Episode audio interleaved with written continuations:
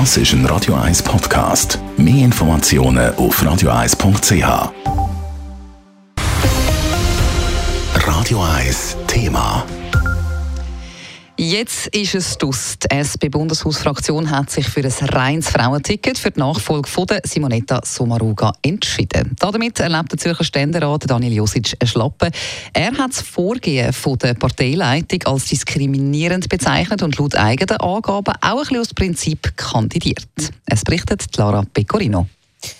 Dass auf Simonetta Sommaruga eine Frau soll folgen soll, sei in der Fraktion praktisch unumstritten gewesen, erklärt der Fraktionschef Roger Nordmann vor den Medien zu Bern. Wir sind die Partei der Gleichstellung. Wir hatten auch die erste Bundesratkandidatin, äh, Lilian Uchtenhagen. Wir hatten auch die erste Bundespräsidentin, Ruth Dreyfus. Und für uns ist das ein, wirklich ein ganz zentrales Anliegen, diese Gleichstellung. Und deshalb haben wir auch heute so beschlossen, das Ergebnis war sehr klar. Der Entscheid für ein Zweier-Frauenticket ist mit 37 zu 6 Stimmen bei zwei Enthaltungen gefallen. Der Fraktionschefin klare Wort, hätte die Fraktion anders entschieden, wäre das auch schlicht unehrlich gewesen.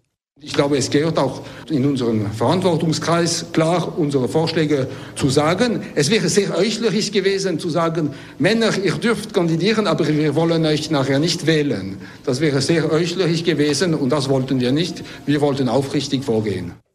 Zusammen mit dem Roger Nordmann ist auch gerade der Zürcher Ständerat Daniel Josic vor die Medien getreten. Die Botschaft war klar, die Partei die ist trotz turbulenten Tagen nicht gespalten. Und er, der scharfe Kritik geübt hat an der Parteileitung, wo den Wunsch nach einem reinen Frauenticket geäussert hat, zeigt sich jetzt sehr verständnisvoll. Er akzeptiere den Entscheid. Wir werden dann sicherlich noch einmal darüber diskutieren müssen, wie wir das in Zukunft handhaben, dass eben auch ein Wechsel zwischen Männern und Frauen über die Landesgegenden hinweg äh, gemacht werden kann. Aber das Grundanliegen als Gleichstellungspartei mit äh, einer Frau und einem Mann nächstes Jahr in den Wahlkampf zu gehen, kann ich nachvollziehen. Und es gibt auch noch einen zweiten Grund, warum er hinter einem Fraktionsentscheid stehen. Ich habe als erster kandidiert.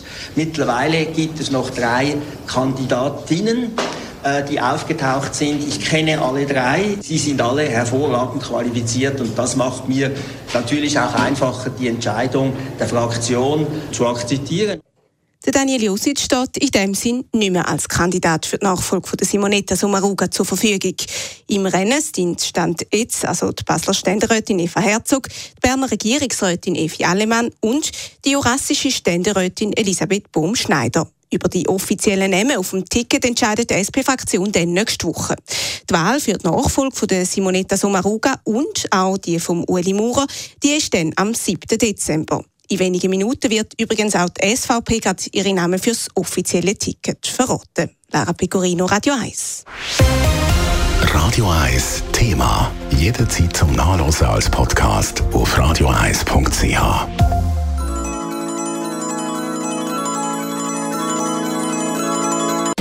Radio 1 ist Ihre Newsender. Wenn Sie wichtige Informationen oder Hinweise haben, rufen Sie uns an auf 044 208 1111 oder schreiben Sie uns auf redaktion.radio1.ch.